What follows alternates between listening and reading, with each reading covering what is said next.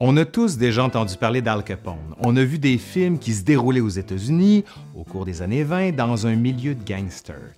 Ces gens-là vont faire fortune dans le trafic d'alcool de contrebande à une époque où il était interdit d'en produire, d'en vendre et d'en consommer. Pas de bière, pas de vin, pas de whisky, niet.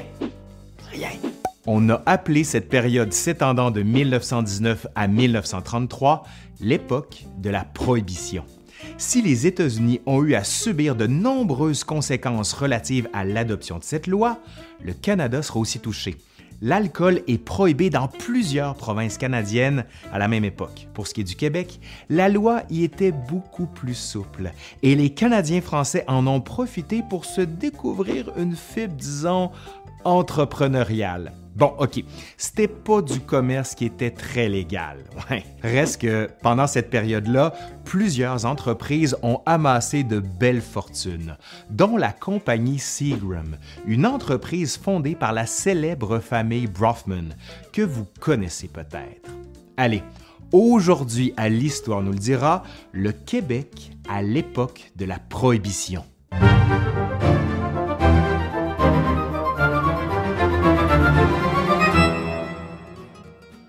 Avant que ne soit votée aux États-Unis en 1919 la loi Volstead adoptant la prohibition, il existait déjà ici et là des lois de tempérance qui régissaient la vente d'alcool dans plusieurs États américains et même dans des provinces canadiennes. La loi Duncan, par exemple, au Canada, permettait aux municipalités et aux comtés, depuis 1864, d'interdire la vente d'alcool sur leur territoire après avoir obtenu une majorité d'appui lors d'un référendum.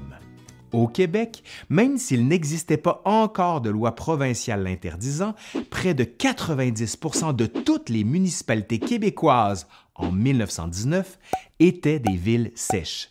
Les villes sèches, c'était donc des villes où l'alcool était prohibé. Donc, si vous alliez à Québec ou à Trois-Rivières, par exemple, il fallait pas vous attendre à aller prendre une petite sangria sur une terrasse. Pour ça, fallait se rendre à Montréal ou à Hall, qui vont d'ailleurs développer dans ces années-là la réputation d'être des villes du vice. Montréal devient la Paris du Nord et Hall le petit Chicago. Les touristes américains ou ontariens en profitaient pour venir y passer leurs vacances. Les artistes et les musiciens de jazz, comme Count Basie ou Duke Ellington, seront aussi nombreux à venir travailler à Montréal, profitant de sa réputation de ville ouverte où l'on pouvait s'amuser toute la nuit en buvant de l'alcool à volonté mais aussi avec un esprit de tolérance plus grand envers les musiciens noirs américains qu'aux États-Unis. Faut dire que la pression sur les citoyens était forte pour qu'ils votent en faveur de la prohibition lors des référendums. Des ligues de tempérance se répandent aux États-Unis et au Canada dès la première moitié du 19e siècle. Pour les militants de ces associations, l'alcool était responsable de presque tous les problèmes socio-économiques, la pauvreté, la violence, la criminalité, voire la baisse de la productivité des usines. De nombreuses femmes y militent, accusant l'alcool d'être responsable des violences domestiques, les maris ivres abusant fréquemment de leurs femmes et de leurs enfants. Dans les familles pauvres, l'alcoolisme du père pouvait littéralement ruiner la famille. Au Québec, les premiers mouvements du genre apparaissent dans les communautés protestantes, copiés sur celles qui existaient aux États-Unis avant de s'étendre aux catholiques. Chez nous, le prédicateur par excellence de la tempérance est l'abbé Charles Chiniki. Et c'était tout un personnage, le monsieur. Lui-même, fils de père alcoolique, il fonde en 1840 à Beauport une première société de tempérance avant de publier, quelques années plus tard, un manuel de tempérance qu'il dédie à la jeunesse. L'ouvrage connaît un succès foudroyant et sera même distribué dans les écoles. Avec son style flamboyant, un peu à la façon des prêcheurs américains, Shiniki devient si populaire qu'il réussit à rassembler des foules de milliers de personnes. Dans ces assemblées, il racontait avec de nombreux détails les ravages de l'alcool sur les familles éplorées et puis les gens devaient ensuite s'engager à ne plus consommer d'alcool. Non, non, non. Mais le monsieur avait beau prêcher, il s'en permettait un petit peu. On connaît l'adage fais ce que je dis, ne fais pas ce que je fais, ben, disons que lui, il va l'incarner assez bien. Il va être surpris avec une ménagère du presbytère de Beauport. Ne me demandez pas ce qu'il faisait exactement, j'en ai aucune idée. Mais une chose est sûre, il dérangeait ses supérieurs à un point tel qu'il va finir par être excommunié de l'Église catholique. Il va s'exiler ensuite aux États-Unis et va devenir, tenez-vous bien, protestant. Ouais, ça c'est ce qu'on appelle changer son fusil d'épaule. Donc, avant 1919, au Québec, je vous le rappelle, ce sont les municipalités qui ont le droit, par référendum, d'interdire ou pas l'alcool dans leur secteur. En 1919, les choses changent. Villes et villages devront désormais se soumettre à une nouvelle loi provinciale votée par le gouvernement de Lomergouin prohibant les boissons alcooliques dans l'ensemble de la province. Cela dit, cette loi ne sera en vigueur ici qu'à peine deux ans, et la loi est beaucoup moins sévère qu'ailleurs. En fait, le Québec est le seul endroit en Amérique à ne pas avoir connu la prohibition totale puisque lors du référendum, les Québécois ont voté majoritairement en faveur de l'exclusion de la bière, du cidre et du vin léger de la loi. Ce qui veut donc dire qu'il était toujours possible de consommer et de vendre ces produits, à condition qu'ils contiennent moins de 2,5% d'alcool. Et ça, ça va aider plusieurs brasseurs, dont Labatt, Molson et Sleeman, entre autres, à continuer de brasser des affaires puisqu'on se met à commercialiser ce qu'on va appeler des bières de tempérance, contenant moins de 2% d'alcool. Même si certains fabriquent de l'alcool légalement, il se développe à cette époque un véritable marché de contrebande. Parce que même si c'était interdit par la loi, beaucoup d'Américains souhaitaient consommer du whisky canadien et du vin et ils étaient prêts à s'en procurer sur le marché noir de nombreux Canadiens français vont flairer la bonne affaire et en fabriquer en cachette chez eux, dans des granges ou encore dans des hangars. Tout le monde s'y met, les gens d'affaires, les cultivateurs, les pêcheurs, mais aussi des veuves et des ados. Ouais, je vous conseille pas de faire ça, c'est vraiment pas une bonne idée. Un homme comme Conrad Labelle, un boulanger de profession qui habitait près de la frontière canado-américaine, va même devenir le Al Capone du Québec on raconte que ses activités pouvaient lui rapporter jusqu'à 80 000 dollars en une seule nuit. Wow!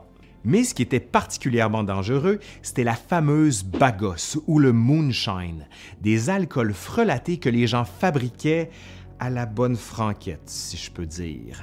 Ça prenait pas grand-chose pour en faire, une céréale quelconque, de l'orge, seigle ou autre, des pommes de terre, du sucre ou de la mélasse. Il y a même des endroits au Québec où, comme par magie, la vente de mélasse a augmenté de 75% chez les épiciers. C'est un commerce assez payant parce que ça coûtait pas très cher à produire comparativement à ce que ça rapportait. Mais comme sa fabrication était clandestine, aucune norme ne régissait la production. Certains alcools étaient concoctés avec des substances chimiques, d'autres pouvaient contenir jusqu'à 95% d'alcool. Vous imaginez? 95% C'était un véritable poison et plusieurs consommateurs vont en mourir. Le processus de fabrication et de distillation pouvait être aussi dangereux et il est arrivé que des hangars à alambic explosent. Si toutes les régions du Québec sont touchées, celles qui bordent la frontière avec les États-Unis, l'Estrie, le Témiscouata et la Montérégie, entre autres, regroupent un nombre particulièrement élevé de contrebandiers. On les surnommait à l'époque les bootleggers. Pourquoi? Parce que plusieurs d'entre eux cachaient une petite bouteille dans leurs bottes. Disons que ça prenait de très grosses bottes, genre les bottes du bonhomme 7 heures. Ces bouteilles étaient parfois constituées d'alcool frelaté fabriqué au Québec, d'autres fois volé ou acheté à la Commission des liqueurs, l'ancêtre de la SAC, ou encore importé illégalement des îles françaises de Saint-Pierre et Miquelon, devenues la plaque tournante du trafic d'alcool. Comme les îles étaient un territoire français qui se trouvait tout près des côtes de Terre-Neuve, elles n'étaient pas soumises aux mêmes lois que le Canada et que les États-Unis, et pouvaient donc importer tout ce qu'elles souhaitaient de façon légale. Ensuite, des citoyens revendaient le tout à prix très élevé. un gallon de rhum acheté 25 cents pouvait être revendu au Canada pour 13 dollars. Avec un tel profit, disons que la tentation de devenir contrebandier devait être très grande. Ensuite, les bateaux arrivaient avec leur cargaison en Gaspésie, par exemple, puis les caisses transitaient de façon clandestine vers des trains ou des chariots jusqu'aux régions frontalières des États-Unis. Les réseaux criminels avaient plus d'un tour dans leur sac. Certaines maisons étaient situées directement sur la frontière, la moitié aux États-Unis et l'autre au Canada. Un bordel pouvait par exemple ouvrir en sol américain et un bar en territoire canadien où l'alcool était permis. Donc d'un côté de la maison, un bordel, de l'autre, le bar, dans la même maison. Intelligent quand même. De son côté, la police, ben, elle manquait de moyens et d'effectifs pour lutter contre la contrebande d'alcool. Plusieurs policiers, mais aussi des politiciens, des gardes côtiers sur le fleuve Saint-Laurent et des chefs de douane seront même accusés de corruption, ce qui relève la puissance du crime organisé à l'époque au Québec. À la fin des années 1920, le chef de police de Quaticook en Estrie, spécialisé dans les bootleggers, sera retrouvé mort dans des circonstances mystérieuses sur la frontière américaine. Ouais, on ne sait pas trop ce qui s'est passé là.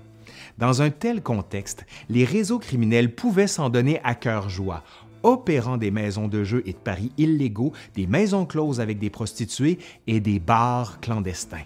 Comment ça va se terminer tout ça? Ben, en 1933, le gouvernement des États-Unis va mettre fin à la loi sur la prohibition, mais le crime organisé tant aux États-Unis qu'au Canada avait le vent dans les voiles et va poursuivre ses activités. Par contre, Montréal va en subir les conséquences. Les touristes américains vont être moins nombreux parce qu'ils pouvaient dès lors fréquenter leurs propres bars et débits de boissons. Il n'y avait plus besoin d'aller à Montréal.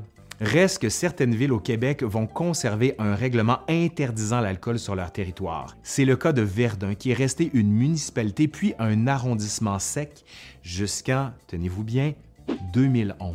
Oui, oui, Verdun a été une ville sèche jusqu'en 2011. Allez, c'est fini pour aujourd'hui. Merci à Myriam Wojcik qui a rédigé cette vidéo. Je suis Laurent Turcot de l'Histoire nous le dira. Si ça vous a plu, ben dites-le nous. Un pouce par en l'air, un like, un commentaire, un partage. Vous connaissez la routine. Allez, je vous dis à la prochaine. Bye.